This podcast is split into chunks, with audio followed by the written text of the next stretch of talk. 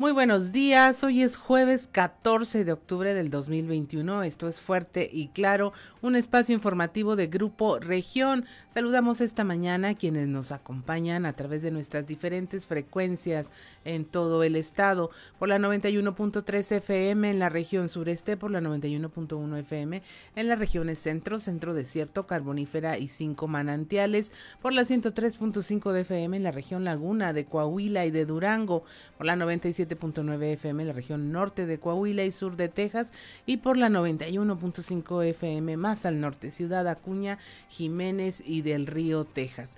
Un saludo también a quienes nos siguen a través de las redes sociales por la página de Facebook Región Capital Coahuila. Mi nombre es Claudia Blinda Morán y estos son los titulares de hoy analizará el Congreso legislar para implementar el mando único policial en los 38 municipios de Coahuila. Esto lo informó el presidente de la Junta de Gobierno, Eduardo Olmos. Originarios de Saltillo, 24 menores de entre 12 y 17 años fueron vacunados contra el COVID-19 el pasado martes, esto luego de que eh, ganaran un amparo interpuesto por sus padres ante jueces federales para solicitar la vacuna contra el COVID. Esperan en noviembre ya la reapertura de la frontera México-Estados Unidos. El secretario de Gobierno Fernando de las Fuentes indicó que esperan que esta reapertura de las fronteras terrestres eh, se dé en noviembre, ya que representa un intercambio comercial de gran trascendencia entre ambos países. Castiga el Insabia, Coahuila entrega solo el 2% de los medicamentos. Esto a poco menos de tres meses de terminar el año, Coahuila ha recibido apenas el 2.2% de las medicinas y material de curación comprometidas para el Estado a través del Instituto para la Salud y Bienestar, el INSABI, por lo que es una de las entidades con más bajo porcentaje de insumos entregados en el país. Ante la situación de incertidumbre que impera en el albergue para migrantes en Ciudad Acuña, el alcalde Roberto de los Santos solicitó al director de protección al migrante Raúl Ramos Lechuga acelerar el proceso de arribo del personal de la Comisión Mexicana de Ayuda a Refugiados de la Comar para atender las inquietudes de los haitianos. En nuestro contenido especial Una pena que mezcla el alivio ante la certeza de encontrarla, pero también desesperanza al saber que ya no está Las familias recibieron los restos de sus desaparecidos luego de Ramírez Hernández, quien terminó la búsqueda tras cinco años desaparecidas. Seis familias más también dejaron ya de buscar. Coahuila es ejemplo en programas de la Agenda 2030 eh, de la ONU. Esto lo indica el gobernador Miguel Riquelme para analizar los avances, planes y programas impulsados por el gobierno de Coahuila y cumplir con los objetivos del desarrollo sostenible de esta agenda de la Organización de las Naciones Unidas. El gobernador sostuvo una reunión con el coordinador residente del Sistema de las Naciones Unidas en México, Peter Grockman como parte del proceso de entrega-recepción de las administraciones 2019, 2021, 2022, 2024, el alcalde Manolo Jiménez y el alcalde electo José María Fraustro Siller encabezaron ya las mesas de transición de este segundo bloque. Esta y otra información hoy en Fuerte y Claro comenzamos.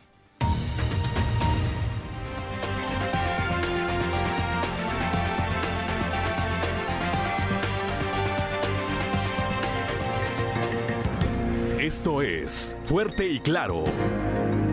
Transmitiendo para todo Coahuila. Fuerte y Claro. Las noticias como son. Con Claudio Linda Morán y Juan de León.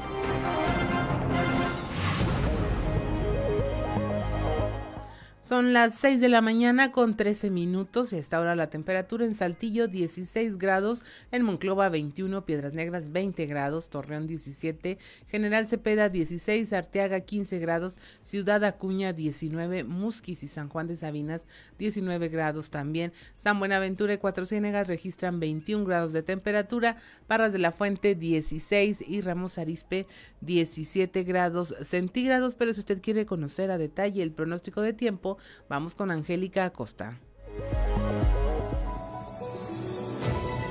El pronóstico del tiempo con Angélica Acosta.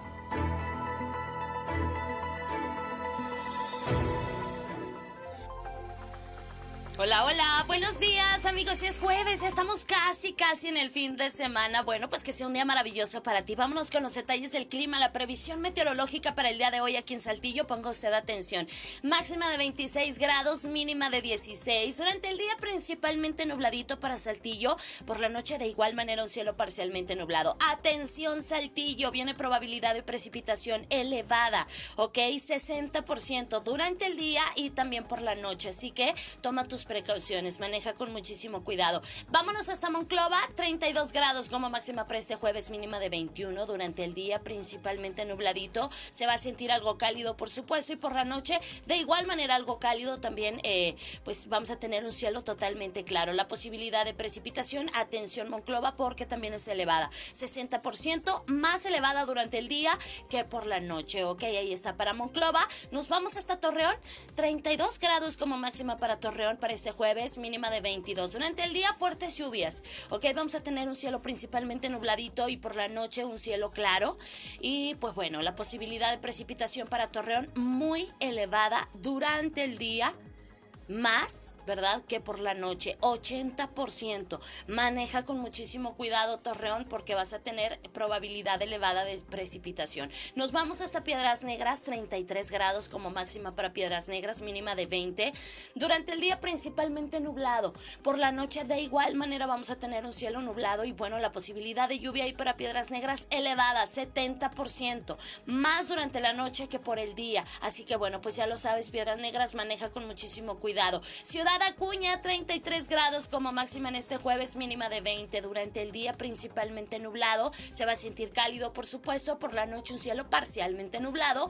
Y pues bueno, la posibilidad de precipitación es también elevada, 60% Ciudad Acuña, excelente. Nos vamos hasta Monterrey, la Sultana del Norte, se espera una máxima para, para aquel rumbo de 34 grados centígrados y mínima de 20. Durante el día principalmente nublado, por la noche vamos a tener eh, un cielo parcialmente nubladito, se va a sentir algo cálido, al igual que, que, durante el día también se va a sentir cálido. También para Monterrey viene probabilidad de lluvia elevada, 60%, maneja con mucha precaución, por favor. Y bueno, amigos y amigas, ya escucharon, esperamos lluvias, tome sus precauciones, ahí está la previsión meteorológica para el día de hoy, cuídate mucho, que tengas un maravilloso día y recuerda, hay que estarse lavando las manos con frecuencia con agua y con jabón. Buenos días. El pronóstico del tiempo con Angélica Acosta.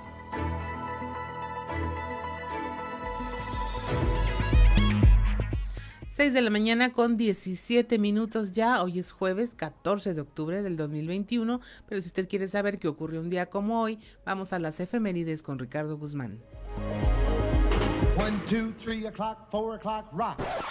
¿Quiere conocer qué ocurrió un día como hoy? Estas son las efemérides con Ricardo Guzmán.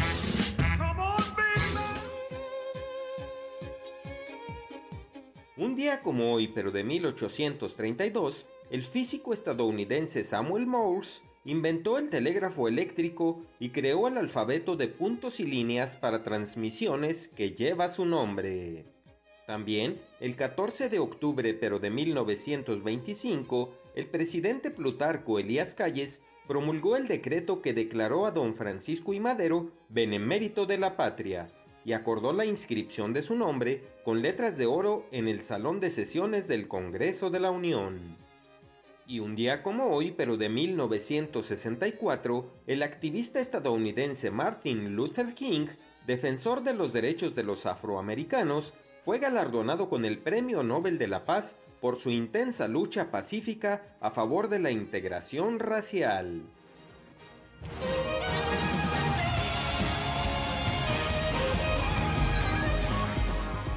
Seis de la mañana con 18 minutos. Hoy celebran su santo quienes lleven por nombre Calixto, Rolando y Fortunata. Calixto, Rolando y Fortunata.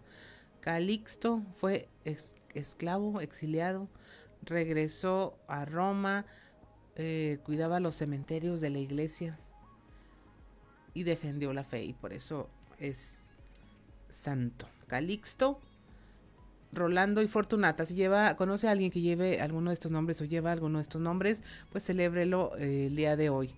Y bueno, vamos a los deportes con Noé Santoyo. Resumen Estadio con Noé Santoyo.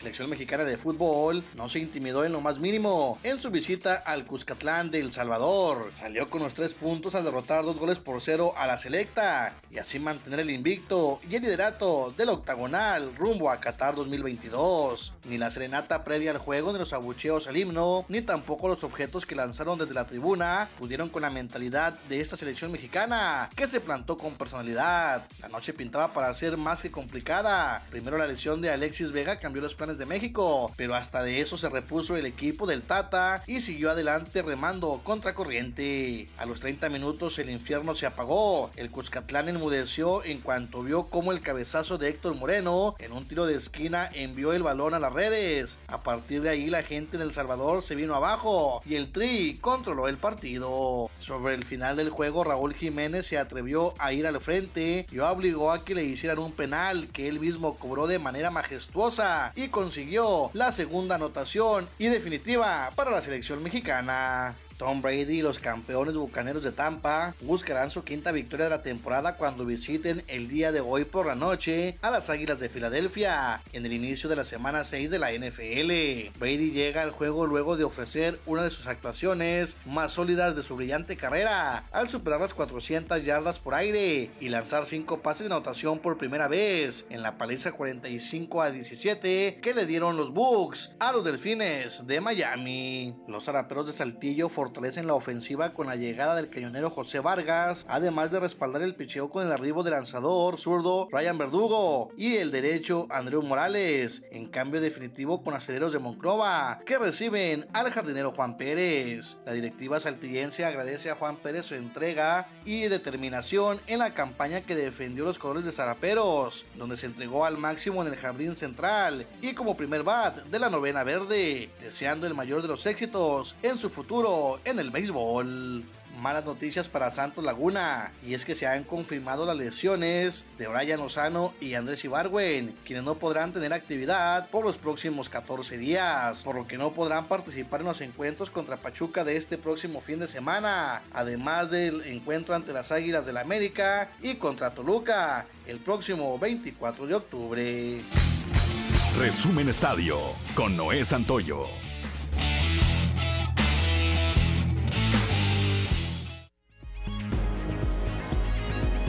6 de la mañana, 6 de la mañana con 22 minutos ya, estamos en Fuerte y Claro, regresamos.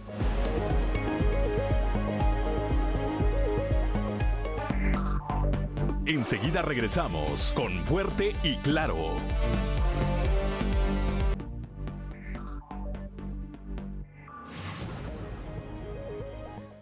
6 de la mañana con 26 minutos y eh, hoy jueves 14 de octubre de 2021 el tipo de cambio promedio del dólar en México es de un dólar por 20 eh, pesos con 53 centavos a la baja con todo y el anuncio de que ya se va a reaperturar la frontera norte.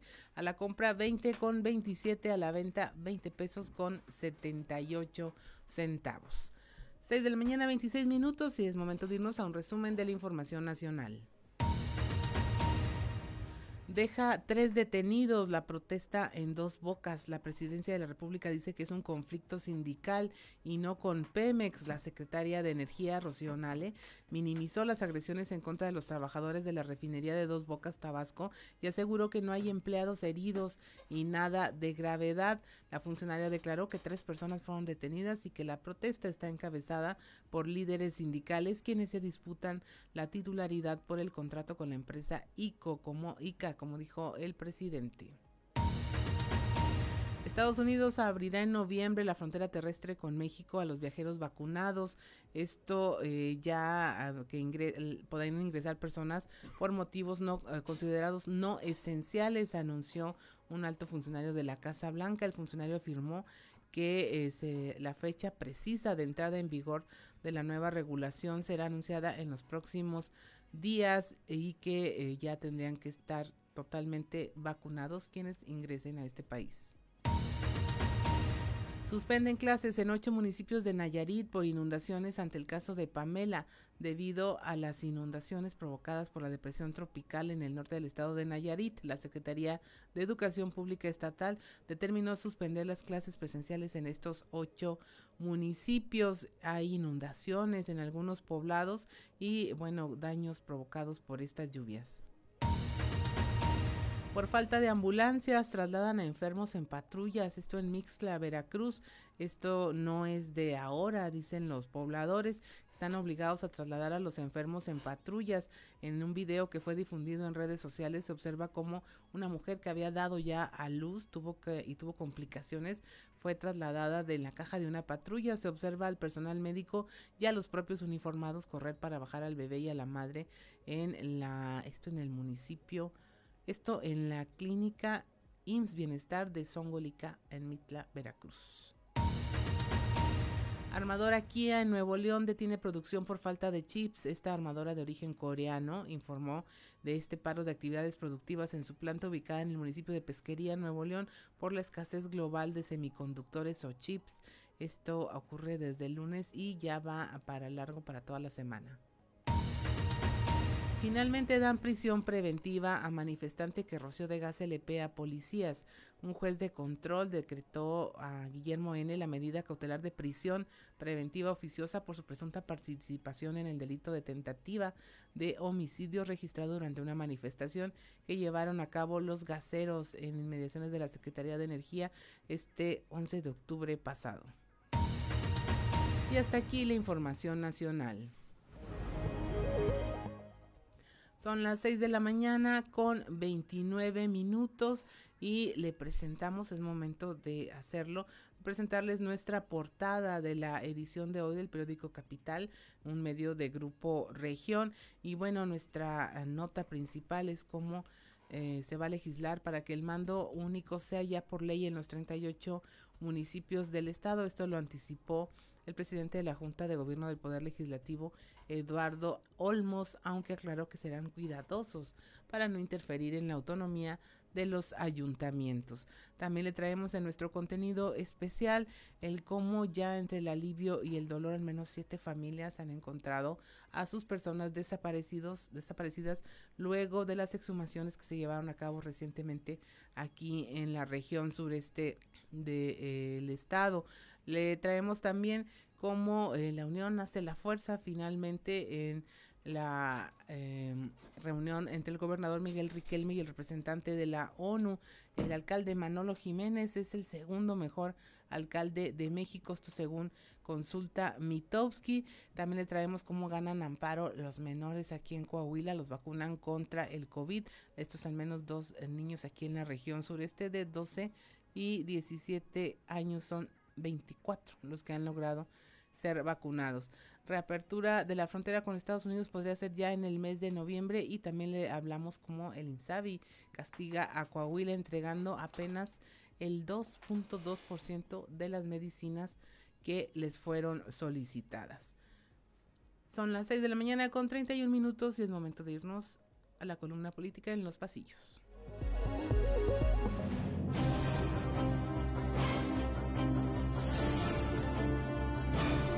Y en el cartón de hoy, lo que diga mi dedito, que nos muestra el presidente de México, Andrés Manuel López Obrador, que nos está diciendo, solo hay un método democrático para definir candidato y se llama encuesta. Y vemos que tiene levantado su dedito y casualmente este enorme dedo se llama la encuesta.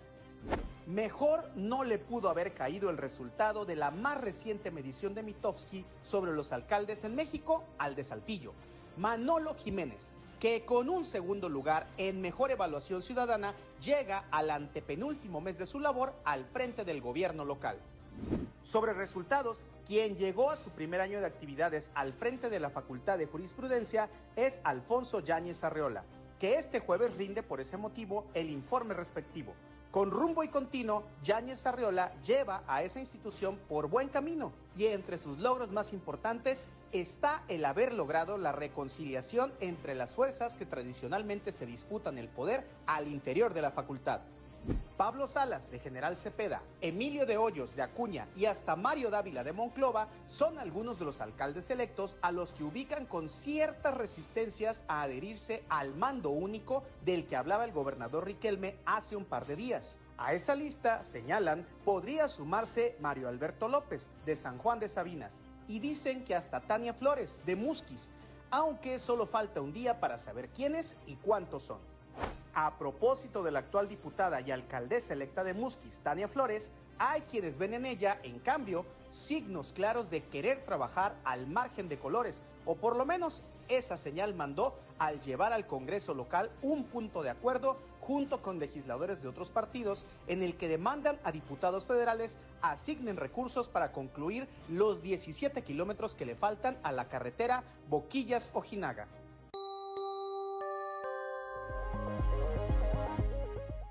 Son las 6 de la mañana, 6 de la mañana con 33 minutos. Vamos rápidamente a un panorama informativo estatal. Comenzamos aquí en el sureste del estado con mi compañero Raúl Rocha. El Congreso del Estado analizará legislar para implementar el mando único policial en los 38 municipios. Raúl, muy buenos días. ¿Qué tal compañeros? Buenos días. Esta es la información para el día de hoy el Congreso del Estado estará explorando la posibilidad de legislar para que el mando único se implemente en los 38 municipios de Coahuila, dijo el presidente de la Junta de Gobierno del Congreso del Estado, Eduardo Olmos, aunque refirió que también deberán de ser cuidadosos para no interferir en la autonomía de cada uno de los municipios. Hablábamos de que el, acuerdo del mando único es un acuerdo político, es un acuerdo en el que se invita a los ayuntamientos a que participen. Ha sido un acuerdo exitoso, ¿verdad? Y creo yo que es en beneficio de los ayuntamientos este, el que ellos puedan participar en los mismos. Creo yo que, que, siendo un acuerdo político, muchas veces corre el riesgo de, de corre el riesgo de verse inmerso en la discusión política, ¿verdad? Sin embargo, estoy seguro que los partidos que integramos el Congreso siempre nos ponemos en ese tipo de temas nos ponemos de acuerdo.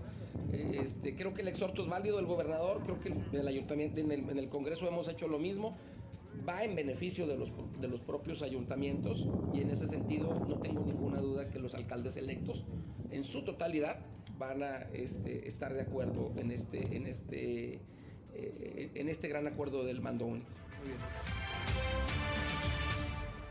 Esta es la información para el día de hoy. Buen día. Ya son las 6 de la mañana, 6 de la mañana con 35 minutos. Claudio Linda Morán.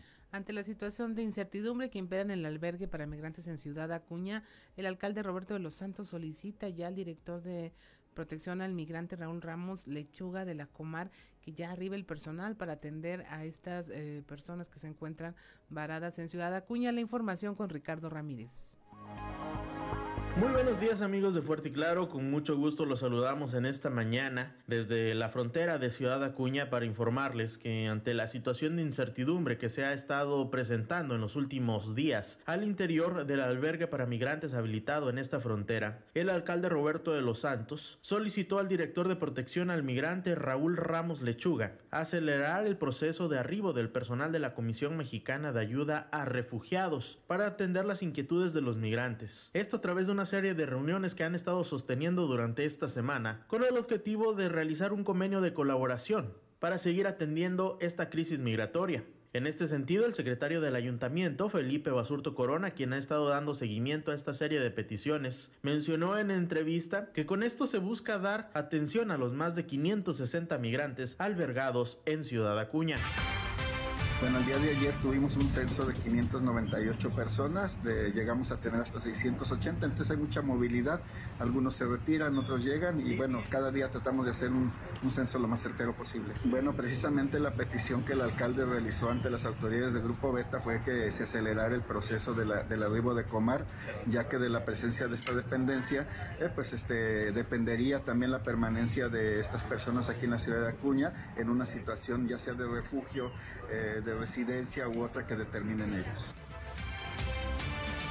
Para Fuerte y Claro, informó desde Ciudad Acuña Ricardo Ramírez. Ya son las 6 de la mañana, 6 de la mañana con 37 minutos, gracias a Ricardo Ramírez Guevara, allá desde Ciudad Acuña. Y vamos ahora a la región centro con Guadalupe Pérez. 240 mil pesos han destinado a mejoras en escuelas de Monclova y Castaños. Esto por parte del Club Rotarios Monclova. Guadalupe, muy buenos días. Muy buenos días, saludos desde la región centro. Tenemos entrevista con Bernardo Molina, quien es presidente del Club Rotarios Monclova. Nos habla de la inversión de más de 200 mil pesos que se ha hecho en mejora de más de 20 escuelas en la región centro. Se invirtieron en las escuelas de manera directa 177 mil 966.89 pesos y de manera indirecta con donativos y todo lo demás alrededor de 85.500, dando un monto total de inversión por el Club Rotario en estos 15 días que nos dimos a la tarea de hacerlo. En 15 días invertimos casi un cuarto millón de pesos, alrededor de los... Así es, 263.466 pesos. Saludos desde la región centro para Grupo Región Informa, Guadalupe Pérez. Son las 6 de la mañana, 6 de la mañana con 38 minutos, Claudio Linda Morán. Allá en la región Laguna, en la colonia Vicente Guerrero, llevan seis días sin luz. Ayer los vecinos bloquearon el sector en protesta por esta falla. El reporte con nuestro compañero Víctor Barrón. Muy buenos días a quienes nos sintonizan y también a quienes siguen la información de Fuerte y Claro en la red.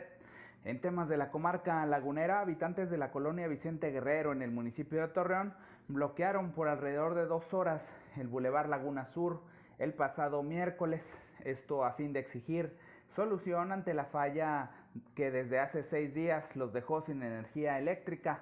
Y ante la falta de respuesta de la Comisión Federal de Electricidad, fue la empresa Peñoles, ubicada a un costado del citado sector habitacional, la que tuvo que actuar como mediadora en esta situación. Habla Antonio Vaca Padilla, gerente de vinculación de la empresa metalúrgica. Sobre todo que nos, son unas cuadras que se quedaron sin luz a raíz de un accidente que hubo un choque y entonces lo que sucede es que ellos estaban muy desesperados porque desde el viernes no tienen luz y entonces por eso estaban haciendo ahorita este bloqueo y lo que estamos viendo es con ellos cómo solucionar y, y como CFE es el que tiene que arreglar, estábamos ahorita precisamente apoyándoles para gestionar que SFE pueda venir aquí para solucionar el tema. Eso es, lo que estamos haciendo. Sí, de hecho ahorita ya estamos, ya nos vamos directamente allá porque ya llegó la camioneta de la CFE. Este, ya nos comentaron de la CFE que todavía van a cargar más material porque el daño es un poquito severo, pero ese es el compromiso que hicimos con ellos, apoyarles para solucionar esto y que puedan ya tener luz porque sí, son varios días sin luz. Esto es todo en la información. Desde La Laguna reportó Víctor Barrón. Que tengan un día excelente. Gracias a Víctor Barrón allá desde la región eh, lagunera, cuando son las 6 de la mañana, 6 de la mañana con 40 minutos. Estamos en Fuerte y Claro.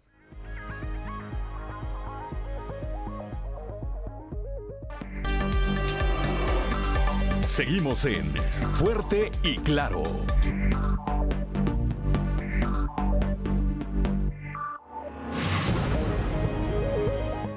Ya son las 6 de la mañana, 6 de la mañana con 45 minutos está en la línea telefónica mi compañero Cristo Anegas para platicarnos de estos 24 menores que fueron ya vacunados contra el COVID-19 gracias a la obtención de un amparo. Cristo, muy buenos días.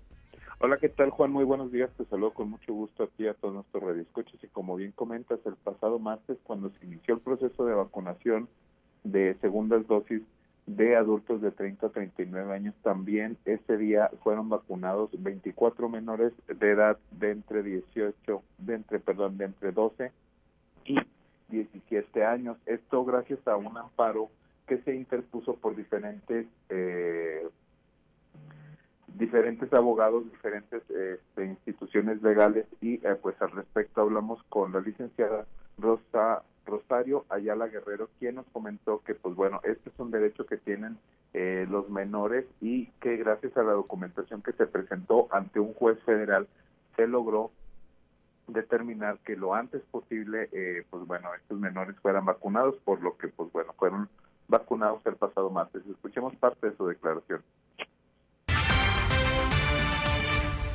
Los 24 niños que, que se vacunaron el día de ayer, no todos son míos, porque hay abogados que también lo están haciendo, eh, no tanto por negocio, sino para sus familias, etcétera, etcétera, que es mi caso. Yo lo empecé a hacer para mi hija y terminé eh, haciéndole trámites a, a, la misma gente, a mis clientes, que les dije que, que, sí se podía y, se animaron a, que les tramitara yo sus amparos.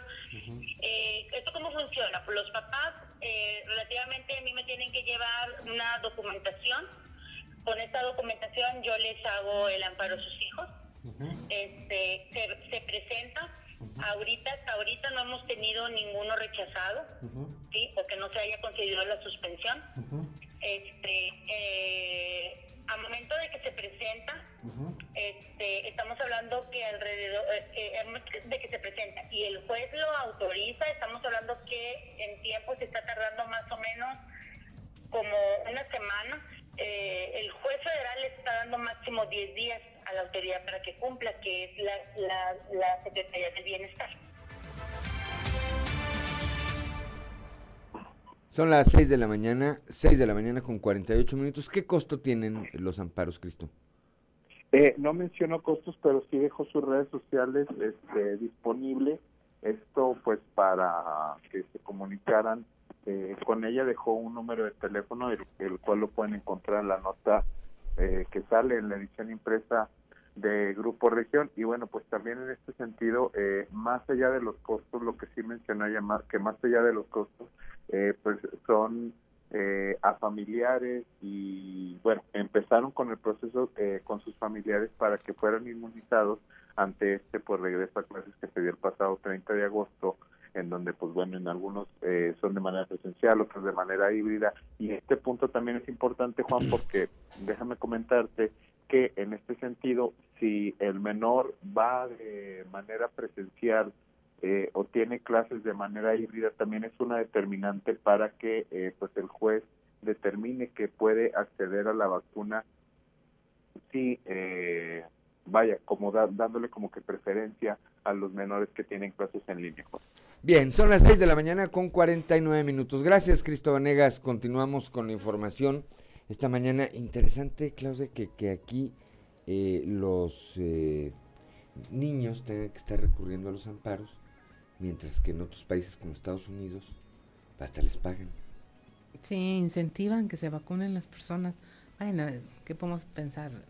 Nosotros mandamos vacunas a otros países mandamos vacunas a otros países. Ese es uno de los temas que a mí me, me llaman la atención porque pues eh, pensaría uno que las autoridades esperarían primero pues cumplir, cumplir en la casa dicen, ¿verdad? Cumplir en la casa y después ya este eh, puedes ponerte en ese papel de vecino este solidario con eh, El Salvador y con algunos otros países a los que se les han o el gobierno federal les ha obsequiado eh, vacunas, pero pues de manera inicial estaríamos pensando en que se eh, cumpliera con los eh, menores de edad. Aquí ya está en la línea, ya está en la línea telefónica, hablando de Estados Unidos, ya está en línea telefónica Leslie Delgado. Esperan en noviembre la reapertura de la frontera México-Estados Unidos. Leslie, muy buenos días.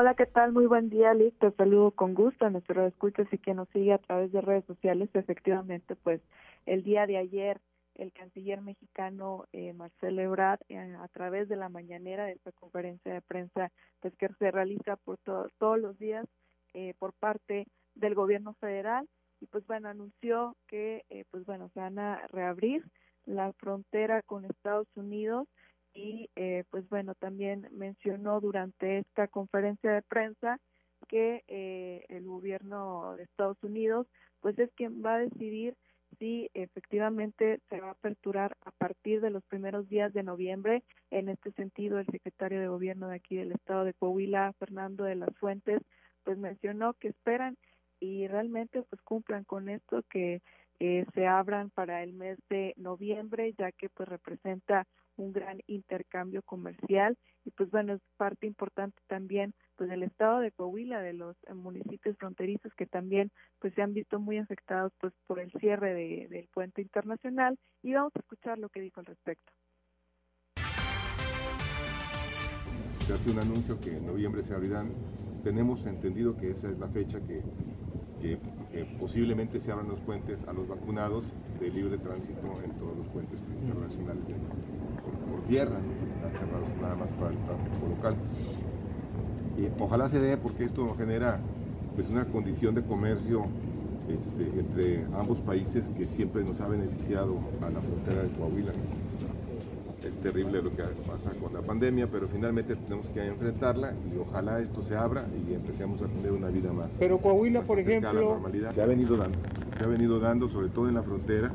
Eh, sí, el gobierno federal, pero también los particulares hicieron programas de vacunación en los puentes, en donde eh, asociaciones de los Estados Unidos brindaron el apoyo para, para vacunar personas ahí en el límite del puente y se dio, se dio, se seguirá dando hasta donde se eh, las asociaciones de, empresarios de la frontera están trabajando de conjuntamente de la mano con eh, personas y asociaciones de los Estados Unidos que les permiten este, hacer esto. Si no hay vacuna aquí, pues la hay del otro lado.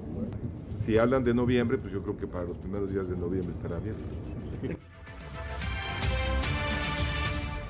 Son las 6 de la mañana, 6 de la mañana con 53 minutos a preparar el pasaporte y la visa para ir a macalear. Leslie, gracias. Eh, buenos días, como siempre. Muchas gracias, Lee. Excelente día para todos. 6 de la mañana con 53 minutos. Claudio Linda Morán. Y bueno, en este tema de las vacunas hacia los menores de edad, allá en la región carbonífera ya se están preparando para hacer un censo y ver cuántos menores pueden acceder a esta vacuna y, la, y que sean parte de la próxima aplicación del reactivo de Pfizer. La información con nuestro compañero Moisés Santiago.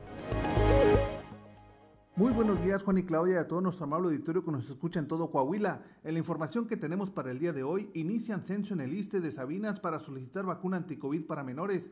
El director de este instituto, Jonathan Cetina, señaló que por disposición oficial de la Secretaría del Bienestar se tendrá que entregar el reporte de los jóvenes menores de edad de cada clínica para que puedan ser candidatos a la próxima aplicación del reactivo de Pfizer. Esto es lo que nos comenta parte de ISTE de nivel central y de jurisdicción sanitaria salubridad, se nos solicitó que pudiéramos hacer un, un, censo de los pacientes de 12 a 17 años que tuvieran alguna enfermedad grave, crónica o degenerativa que pueda llegar este a, a, complicarse en caso de alguna infección por COVID en el menor de 12 a 17 años, incluyendo también este, embarazadas este, en ese rango de edad de 9 de nueve semanas de gestación hacia adelante. Entonces ahorita es lo que estamos este, nosotros gestionando, haciendo en, en, Bien, pues de esa manera se estará tratando de aplicar esta vacuna a los menores de 18 años de edad en cada una de las clínicas. Es la información que tenemos para todos ustedes desde la región carbonífera. Para Grupo Región Informa, su amigo y servidor Moisés Santiago. Que tengan un excelente día. Gracias a Moisés Santiago Hernández allá desde la región carbonífera cuando ya son las 6 de la mañana con 55 minutos. Estamos en Fuerte y Claro.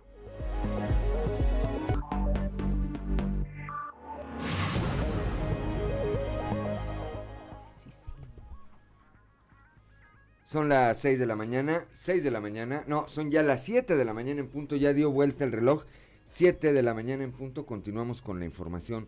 Esta esta mañana y vamos ahora a un contenido especial de Grupo Región, la identificación de eh, restos humanos de siete desaparecidos cuerpos que ya fueron entregados. Claudio Linda Morán.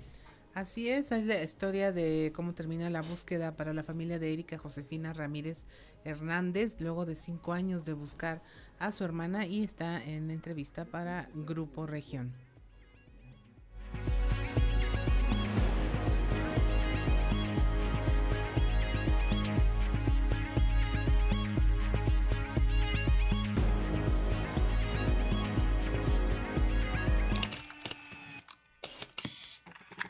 La búsqueda para la familia de Erika Josefina Ramírez Hernández terminó tras cinco años desaparecida. Esto comenta Viridiana Ramírez, hermana de una víctima de desaparición forzada. Fue triste, fue triste de que ya pues nos confirmaran que sí, exactamente, pues ella ya. Pero por otra parte sí, sí fue como que sentimos algo pues de, de, alegría, de que ya no la íbamos a andar buscando, de que no sabíamos en dónde está, dónde había terminado.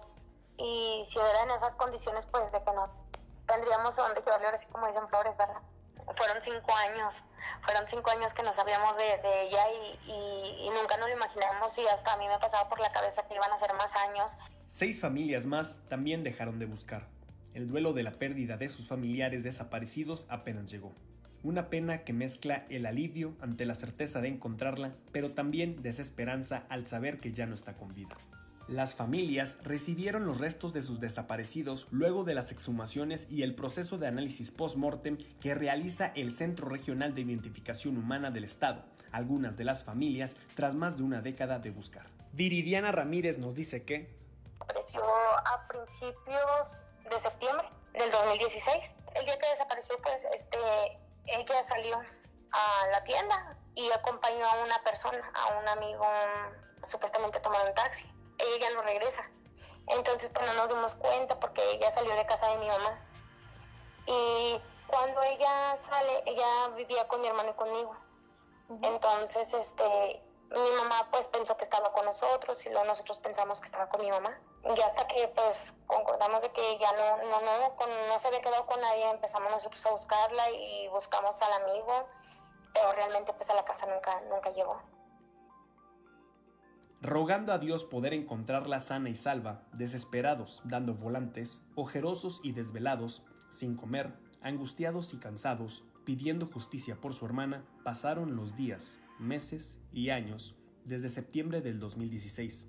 Esto comenta Viridiana Ramírez. Eh, anduvimos buscando ah, con amigos conocidos, este, publicamos en páginas, eh, pedimos ayuda.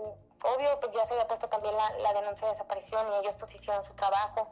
Le pusimos la denuncia de, de desaparición. A partir de ahí este, estuvimos acudiendo a la Procuraduría a checarle la desaparición. En el 2017 este, pues volvimos a acudir y así pasamos constantemente pero pues todavía no había resultado. De acuerdo al Centro Regional de Identificación Humana del Estado, seis cuerpos más fueron entregados a sus familias, la mayoría del sexo masculino, pero también una adolescente desaparecida.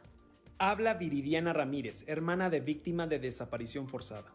El año pasado que, que empezaron los de Centro de Identificación Humana eh, con las exhumaciones, este, supimos de la campaña, acudimos este, para que nos tomaran muestras de ADN a mi sobrina, hija de mi hermana, a mi mamá y a mí.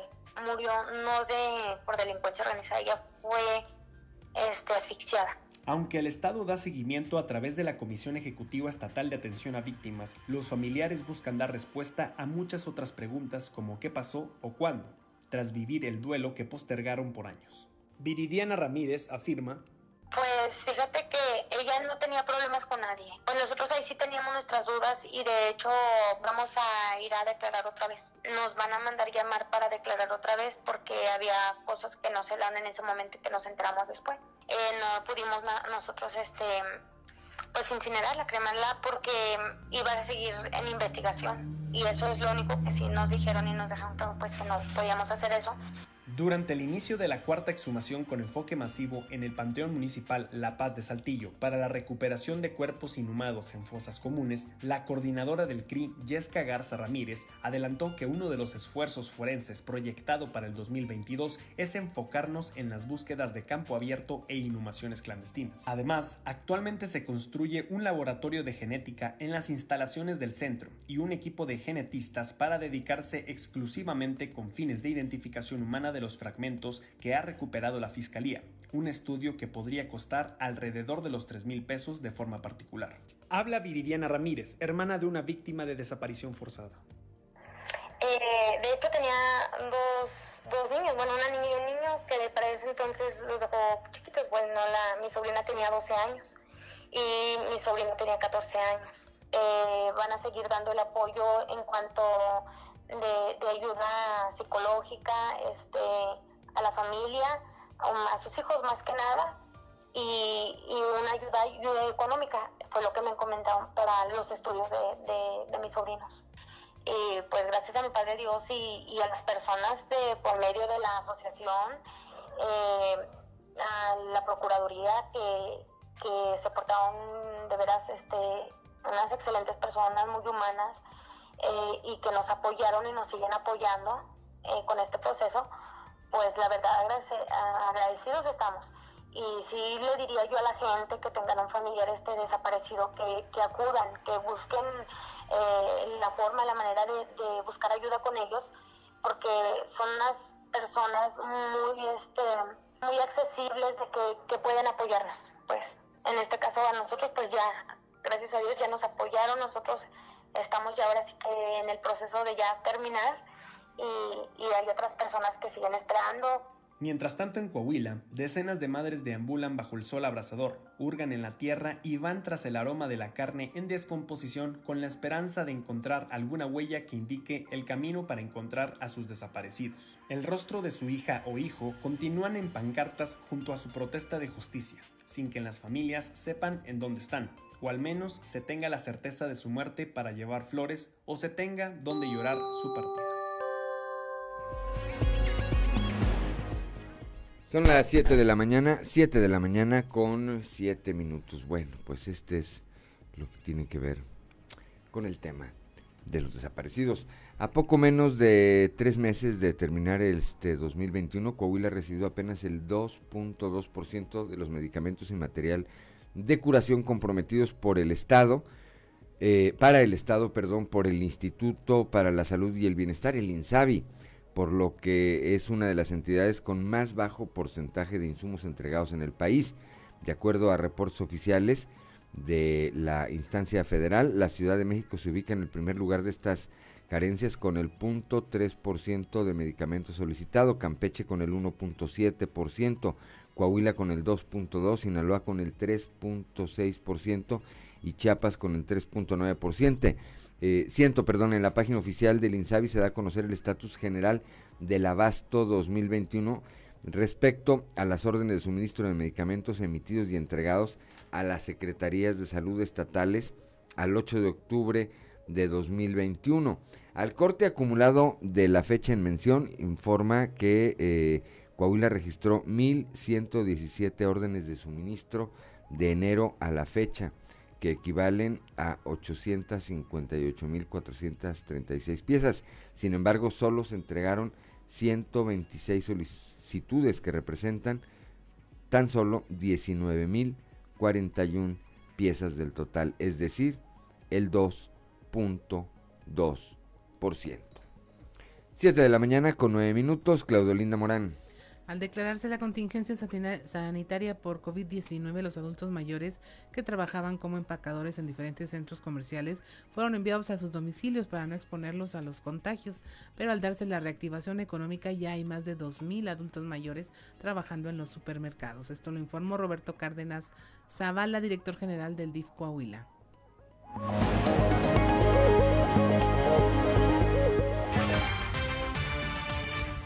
Ya están todos, al súper están pronto para ya autorizarnos, que fue los que cancelaron ah, cuando hubo este pico de la pandemia. Estamos en pláticas con ellos porque bueno, es siempre de buena voluntad y siempre apoyándonos, eh, pero los demás están trabajando. Estamos hablando alrededor de 2.400, 2.500 ya laborando, de 3.000 que tenemos aproximadamente en el padrón y que seguimos al pendiente de ellos. Los, nuestros coordinadores regionales están siempre con una agenda de ir a ver eh, la operación de ellos y que tengan todo lo necesario para evitar los riesgos de contagio. ¿Estos 3.000 son de, al súper que otros? No, no, no, son 3.000 en todo el estado. Al súper aproximadamente son como 300 y que son más aquí en Saltillo, que es donde está la tienda, este, que son los que cuando hubo el pico de la pandemia, pues el corporativo de al súper decidió ya, eh, pues por lo pronto que no regresaran. Ahorita estamos ya con el semáforo amarillo y que ha bajado el, el número de contagios, obviamente siempre con la mano con las autoridades sanitarias, pues ya ellos decidirán eh, eh, que podamos regresarlos.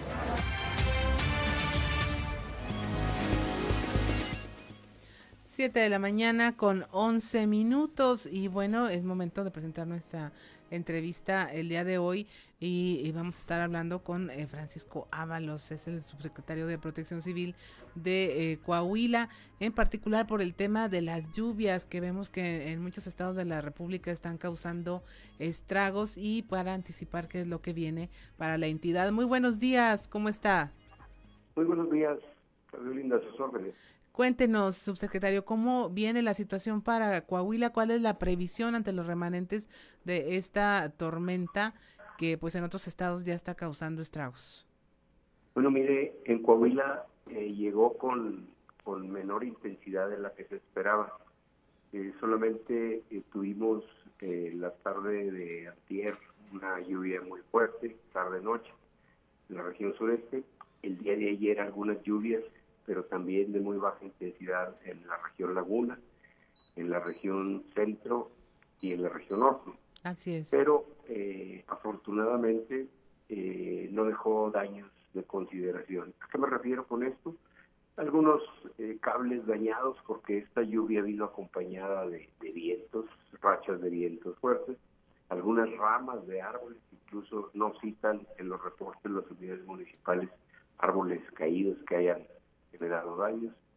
Eh, y bueno, ese es el reporte que tenemos. ¿Qué es lo que esperamos para las próximas 24 horas? Pues que esta lluvia siga disminuyendo, ¿verdad?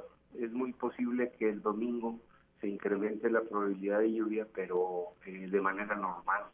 Eh, es decir, vamos a estar atentos, todo el sistema estatal de protección civil, como lo hemos estado durante toda la temporada de lluvias, por si se requiriera algún apoyo a alguna área de, del Estado. Así es, 7 con 13 de la mañana estamos hablando con Francisco Ábalos, subsecretario de Protección Civil, sobre eh, la previsión de lluvias para el Estado.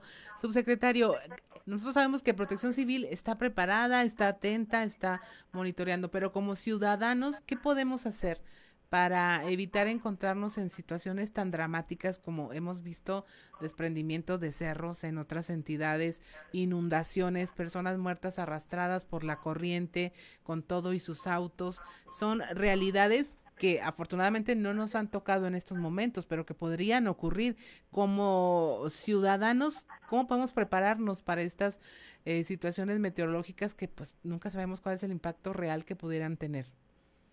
Bueno, mire, eh, hay un trabajo muy, muy amplio en Coahuila que se realiza en coordinación con los tres órdenes de gobierno. Por ejemplo, los municipios eh, notifican año con año a más de 3.000 personas que habitan, algunas de manera periódica, otras de manera permanente, en las márgenes de los arroyos o ríos de nuestro estado. Eh, de entrada, bueno, pues eh, estas viviendas que son normalmente eh, viviendas hechas con madera, con láminas, con cartón, etcétera, eh, están construidas en una zona irregular, que es una zona federal, es una zona aledaña a los arroyos. Se les notifica a todas las personas que se encuentran donde se les dice que, que tienen que desalojar esa, esa vivienda porque eh, inicia la temporada de lluvias y corren un alto riesgo. Creemos que esto que se ha hecho ya desde hace aproximadamente eh, cuatro años, cinco años casi ya, este, ha evitado que haya eh, personas afectadas, como usted lo menciona, en otros estados. También hay un eh, programa permanente de difusión de medidas preventivas para que cuando llega la temporada de lluvias, la gente esté enterada eh, de que hay áreas en las diferentes ciudades de nuestro estado por donde escurre agua eh, producto de la lluvia, sobre todo en aquellas ciudades con mayores pendientes, como son las ciudades de la región sureste y algunas eh, eh, ciudades de la región norte. Pero en la mayoría de las ciudades donde hay vados, donde hay arroyos que atraviesan las ciudades, en algunos de estos la, la corriente crece y se le informa a la gente que evite cruzar cuando haya escurrimientos, porque ya ha habido casos de vehículos arrastrados, de personas incluso que han perdido la vida, eh, sobre todo aquí en la sureste, donde las corrientes eh, son, son muy, muy considerables, las corrientes de escurrimiento. Y bueno, la gente de nuestro estado cada vez toma más conciencia y nosotros observamos que también el número de incidentes de este tipo va a la baja. En cuanto a deslaves y cerros, eh, la Subsecretaría de Protección Civil exige antes, y la Ley Nacional de Protección Civil, la Ley General, la que rige al país, eh, exigen eh, presentar un análisis de riesgo en donde se pueda observar si hay algún riesgo previo a la construcción de alguna infraestructura. En caso de que eh, se observe que no hay algún riesgo, bueno, se les otorga una constancia de factibilidad, la cual les permite continuar con otros trámites para realizar la construcción. Asimismo, los pronósticos meteorológicos que difunde el Servicio Meteorológico Nacional, ya la gente puede acceder a ellos a través de todos los medios de comunicación y en diferentes horas del día o de la noche, Así si lo desea, y con eso también tomar las precauciones de cada temporada. 7 de la mañana con 17 minutos estamos hablando con el ingeniero Francisco Martínez Ábalos, subsecretario de Protección Civil en el estado y aquí lo que con lo que me gustaría que se quedaran nuestros radioescuchas, nuestra audiencia es que vale la pena una prevenir, estar informados y prepararse ante cualquiera de estas circunstancias. Así es, así es, el trabajo se hace entre autoridades y, la ciudadanía. Y creo que, que Coahuila, como usted lo menciona, no ha tenido incidentes graves como en otros estados. Además, también en su posición geográfica privilegiada, eh, en la cual, bueno, pues los huracanes siempre nos llega algún remanente y esta vez no fue de la intensidad que se había pronosticado. Eh, ingeniero, en su experiencia, ya tiene muchos años en materia de protección civil, ¿ha cambiado la, por así llamarlo, la, geografía de los riesgos que tenemos en la entidad? Sí, eh, dónde se ubican, crecen las manchas urbanas. Se, Yo recuerdo que hace 20 años pues eran 80 kilómetros de márgenes de arroyo que tenían algún asentamiento humano en, cercano y ahora pues ya se extendió la ciudad, aquí en Saltillo al menos, ya son más.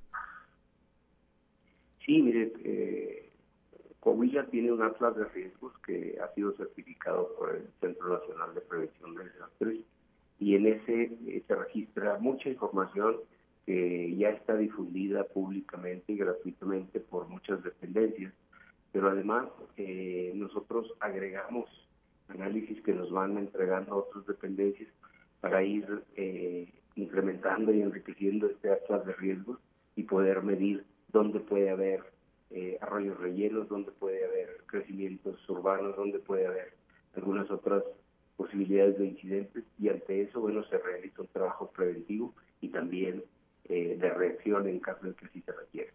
Así es. ¿Cuántas personas me dijo que han sido notificadas familias en el tema este de los márgenes de los...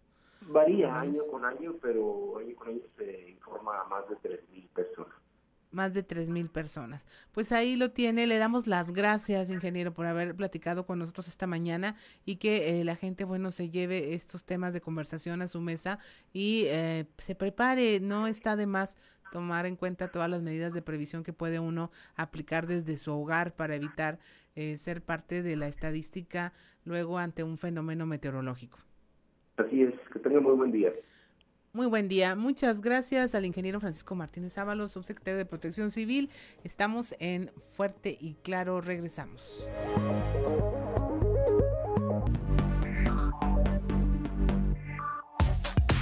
Trizas y trazos con Antonio Zamora.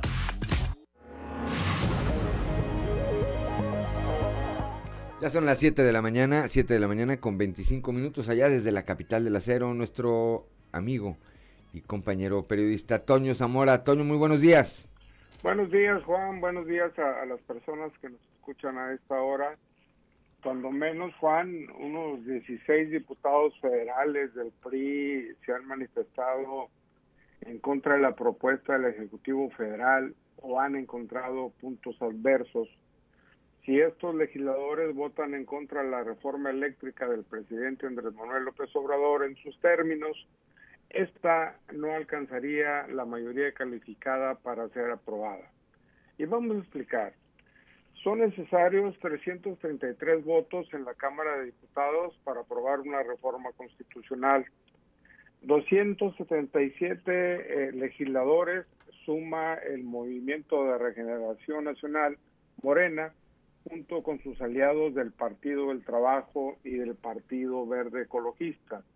Por lo tanto, los aliados de López Obrador necesitarían 56 sufragios para avalar su reforma eléctrica y si le restan cuando menos esos 16 en cuestión, no, no les alcanzaría o no le alcanzaría el presidente para sacar adelante esa, esa reforma. Cabe señalar que el bloque priista de Coahuila, siete diputados federales, pues van en contra de, de aprobar la reforma tal y como le envió el presidente de México. Afortunadamente, y lo comentábamos ayer, Juan, el hecho de que el senador Ricardo Monreal pues ya dijo que, que le va a entrar al asunto del debate y, tratar de corregir lo que va mal y agregarle lo que es bueno para México para los mexicanos. En fin, yo creo que esta reforma eléctrica, Juan, va a estar muy interesante. La discusión, la discusión eh, que viene, ya lo decíamos, por estas dos posturas que hay al interior del PRI. Una que dice, bueno, debatamos, discutamos, y otra, esta otra corriente de la que hablas, que dicen definitivamente no la vamos a, votar. Por otro lado, está esta postura de Morena que dicen sí, sí, así, a ojos cerrados como venga, mientras que el PAN y el PRD, bueno, pues también han manifestado su oposición total a votar la reforma eléctrica en los términos en, el, en los que fue enviada por el Ejecutivo eh, federal y repetimos, bueno, pues es la discusión, es la discusión que viene ahí. Ahora lo interesante será ver si se va a dar únicamente entre legisladores o si efectivamente logran atraer hasta la máxima tribuna del país a los, a, los actores, a Barlet, a los empresarios, eh, a, los a la secretaria de Energía,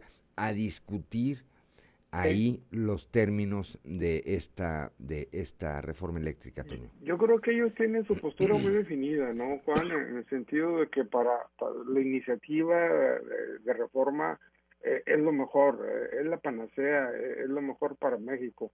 Pero yo creo que ahí es donde entra, donde trae el debate, lo que tú señales con la presencia de Butler, con, con Nale y toda esa gente, pues que, que, que hicieran explicación si van nada más a decir qué es lo mejor, yo creo que pues mejor que ni vayan a, la Cámara de Diputados, ¿no? O sea, yo creo que la intención de esa fracción de, de, de, preistas o los que están en contra o los que quieren eh, eh, hacer algunas cosas diferentes, pues yo creo que este eh, para eso es el Congreso a final de cuentas, para debatir, para ponerse de acuerdo y buscar lo mejor, Juan. Sí, exactamente. Ese es, ese es el, ese es el, eh, el espíritu del legislativo, de que se debata, que se discuta, que se invite, pues está abierto para todos, que se invite a todos a, ahí a platicar, porque también yo no creo que no haya algún legislador de Morena que diga, pues sí, sí, yo creo que sí le harían falta algunos cambios, claro, por la postura ideológica por los colores que abandera, difícilmente va a poder manifestar su punto de vista eh, personal, pero eh, particularmente yo sí creo que habrá que meterle mano para que para que llegue en otros términos y entonces tenga posibilidades de subsistir. A veces pienso, mi Juan, eh, que las posturas, por ejemplo, de Ricardo Monreal, la, la, postura de, de, algún otro diputado federal de Morena que esté en contra o que sea adverso, eh, es parte de la misma eh, tema del asunto de quién va a ser el candidato a la presidencia de la República. Ahí los ves, ahí los defines. bueno, Ricardo Monreal está en contra porque él quiere ser y ya dijeron que va a ser fulana, etcétera, etcétera. No, yo creo que también lleva cola ese asunto. Pues sí, al, al amparo de este tipo de discusiones se dan otro tipo de negociaciones, Toño. Gracias, como siempre, Toño, pues platicaremos, platicaremos mañana eh, de este y de muchos otros temas, Toño Zamora. Hasta mañana, Juan. Hasta mañana. Son las 7 de la mañana, 7 de la mañana con 30 minutos, continuamos con la información esta mañana y está con nosotros ya y le apreciamos mucho su presencia aquí en eh, estas cabinas de Grupo Región, aquí en la capital del estado, la diputada local por el PRI, Lucelena Morales Núñez, que además llegó muy bien acompañada. Diputada, muy buenos días. ¿Qué tal? ¿Cómo están? Muy buenos días. Bien, qué gusto saludarte. Muchas gracias por la invitación, qué gusto poderte ver y un saludo a todos tus radioescuchas. Muchas gracias. Y a ver, platíquenos, ¿quién viene con usted?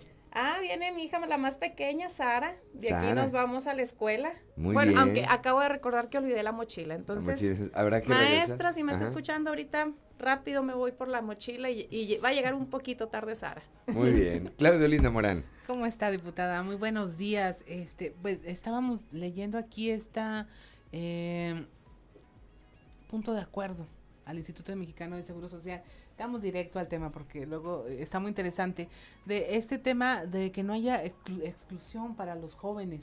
Sí, fíjate que dentro de la labor legislativa tenemos varias opciones de hacer lo que son las iniciativas, las reformas de ley y también exhortos a las instituciones. Hay veces que pues estamos hablando de competencias federales, que el Congreso local se queda limitado para poder hacer algún cambio en la legislación. Recorriendo el territorio, eh, me encontré en particular con dos casos de, compañeras, eh, las dos ambas, fíjate, de la colonia Margaritas, que tienen hijos, una tiene una hija menor de 16 años, más bien tiene 16 años, y la otra es un nieto de 16 años. La situación era que eh, el Seguro Social les había dejado dar el servicio. Si bien dentro de la normativa del IMSS, viene que eh, a partir de los 16 años tienes que estar renovando de manera constante o estar comprobando que tu hijo, que tu hija está estudiando para que pueda seguir recibiendo el, servicio de salud en el tema de los derechohabientes. Aquí es donde eh, nace el exhorto. Considero que al ser menores de edad y al tener sus padres, padre o madre, sean los que estén trabajando, el derecho para sus familias a que reciban la seguridad social, no les deben de estar limitando el que estén estudiando. Si bien yo entiendo que es fundamental y es parte de la educación básica el nivel preparatoria, pues se le está negando un derecho a la salud a menores de edad y parte también de un derecho de los papás trabajadores. Entonces, la intención es exhortar al IMSS para que pueda verificar la normativa y en caso de que eh, estemos hablando de, de, los derechohabientes con hijos menores de 18 años, les puedan dar el servicio independientemente que estén estudiando o no. Un derecho no tendría por qué condicionar al a otro. es correcto. Aparte, eh, eh, está el tema del, del seguro que reciben los universitarios. Aquí yo sí entiendo que mientras estés en educación media o en universidad, te lo doy. Ahí sí está condicionado, pero acá los padres ya tienen un derecho.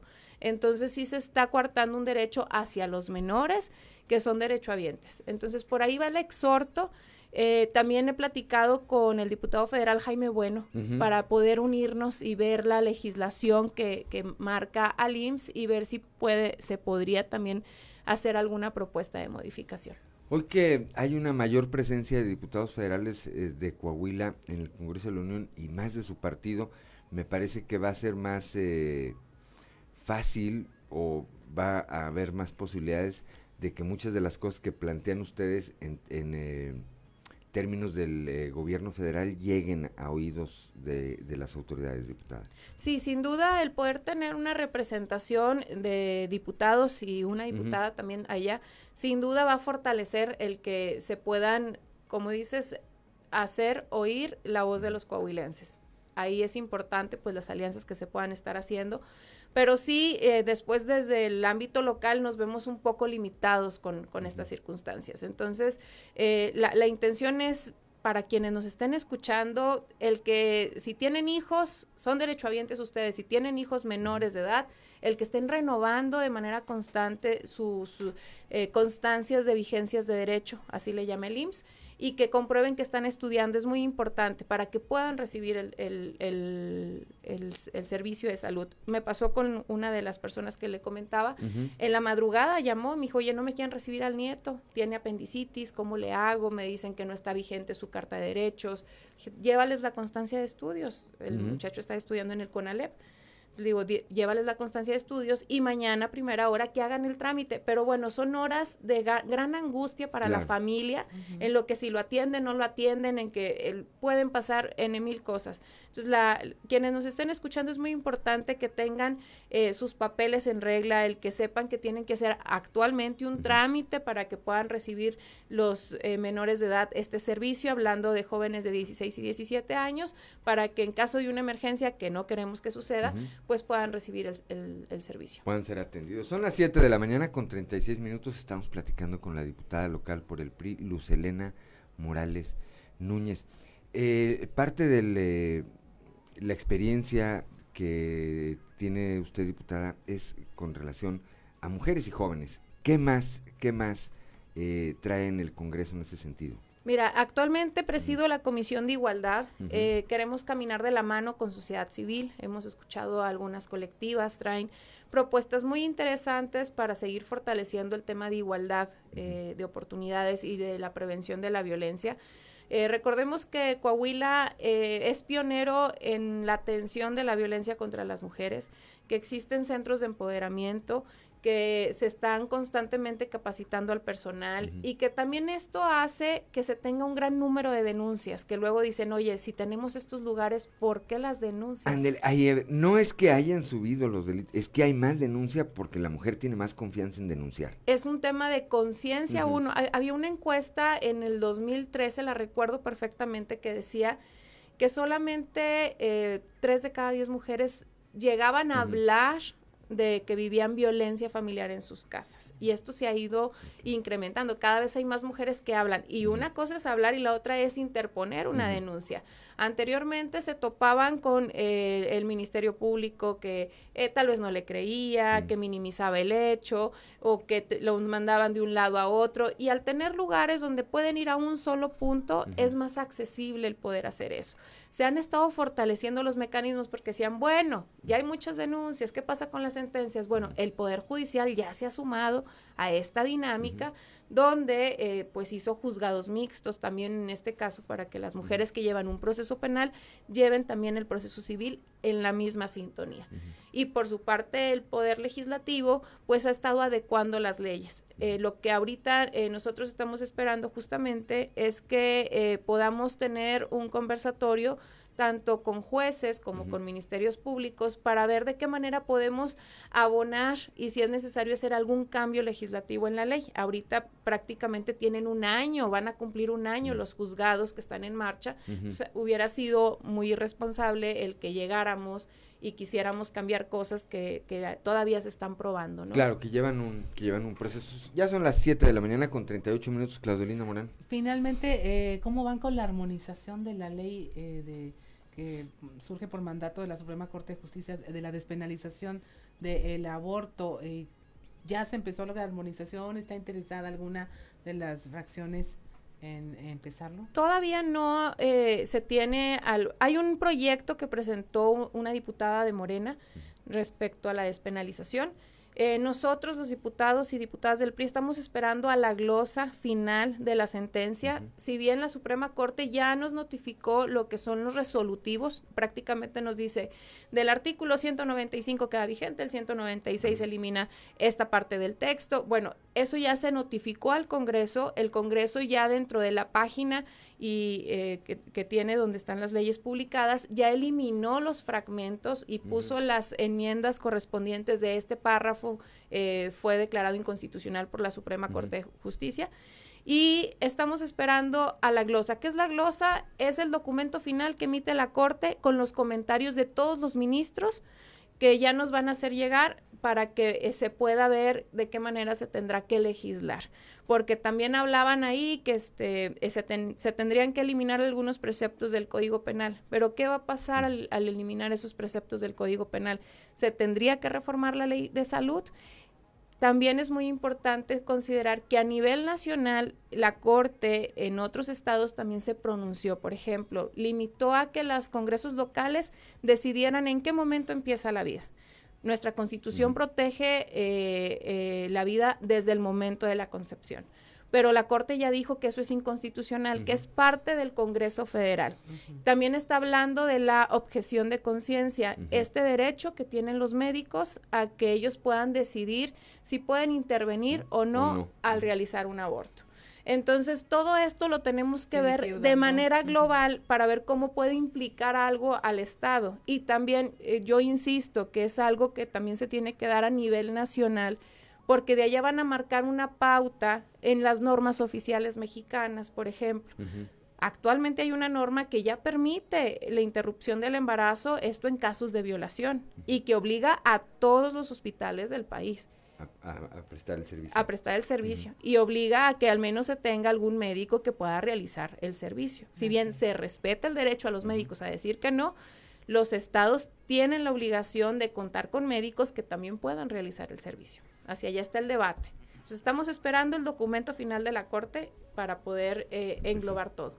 Bien, pues son las 7 de la mañana con 41 minutos. Gracias, diputada, por su visita. Les agradezco mucho. Este, para despedir, a ver, ¿por qué no pasa aquí a esta belleza para que despida y nos mande un corte? Vámonos a un corte, le da pena. Vámonos a un corte. Muchas gracias, diputada, de verdad. Y, y, me tomé eh, la libertad del atrevimiento porque no hay nada más emocionante que ver a una mamá con su, con sus, con su hijo, con su hija, este, acompañándolo al trabajo.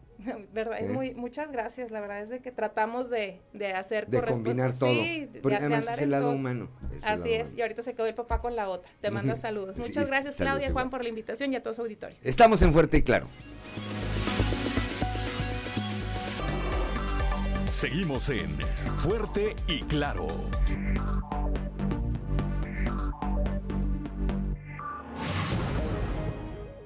Ya son las ya son las 7 de la mañana, 7 de la mañana con 47 minutos.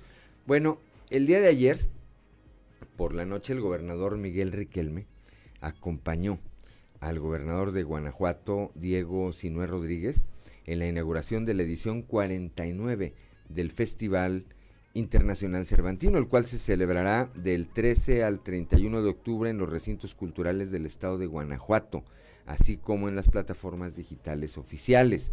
En esta ocasión, Cuba y Coahuila eh, son los invitados de honor a este festival, quienes presentarán un amplio programa de actividades escénicas, literarias, cinematográficas y visuales para mostrar la diversidad artística y los vínculos entre ambos territorios. El concierto inaugural, al cual asistió el eh, gobernador Riquelme y que se llevó a cabo en la explanada de la Lóndiga de Granaditas, lo ofrecieron la Orquesta Filarmónica del Desierto de Coahuila junto con la agrupación cubana Formel y los Ban Ban. En este evento inaugural estuvieron presentes junto a los gobernadores de Guanajuato y Coahuila, el ministro de Cultura de Cuba, Alpido Alonso Grau, Ana Sofía García Camil, secretaria de Cultura aquí en el estado, así como Adriana y Adriana Camarena de Obeso, directora del Instituto Estatal de la Cultura de Guanajuato. Además, estuvo Mariana Núñez, eh, subsecretaria de Desarrollo Cultural de la Secretaría de Cultura del Gobierno de México. Siete de la mañana con 48 minutos. Claudio Linda Morán. Así es, pues eh, son las 7 de la mañana con 49 minutos. Alcanzamos notas, ¿verdad? Antes del resumen. ¿Sí?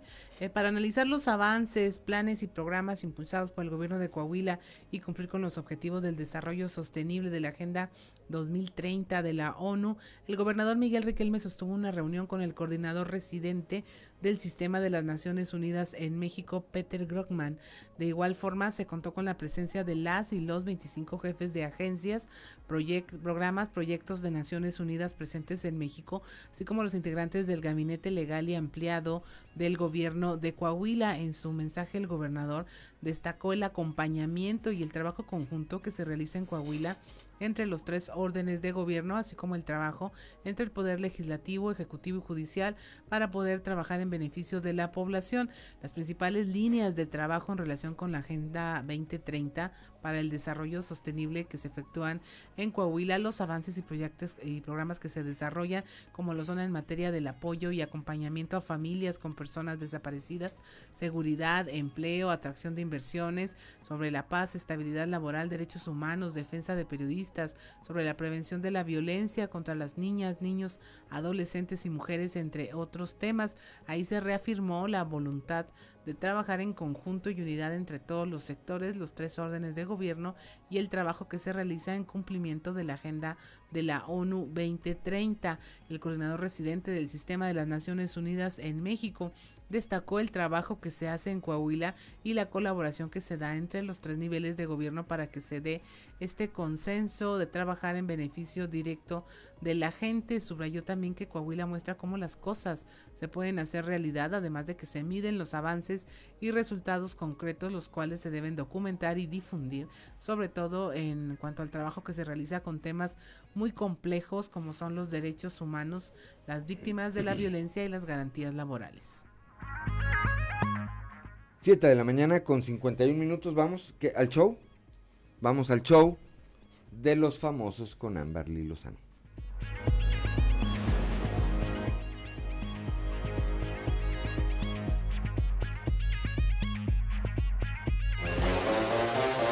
El show de los famosos con Amberly Lozano. Gustavo Adolfo Infante revela que periodista de TV Notas tiene pruebas de muerte cerebral de Vicente Fernández. Vicente Fernández, también conocido como Don Chente, sigue preocupando a todos sus fanáticos por su estado de salud. Sobre todo después de que la revista TV Notas asegurara que el cantante tiene muerte cerebral y que su hijo Vicente Fernández Jr. lo negara.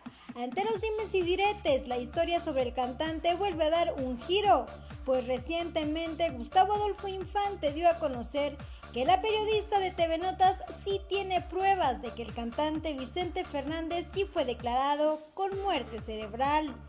Solo que la familia del famoso no quiere comunicarlo, pues esperan un milagro.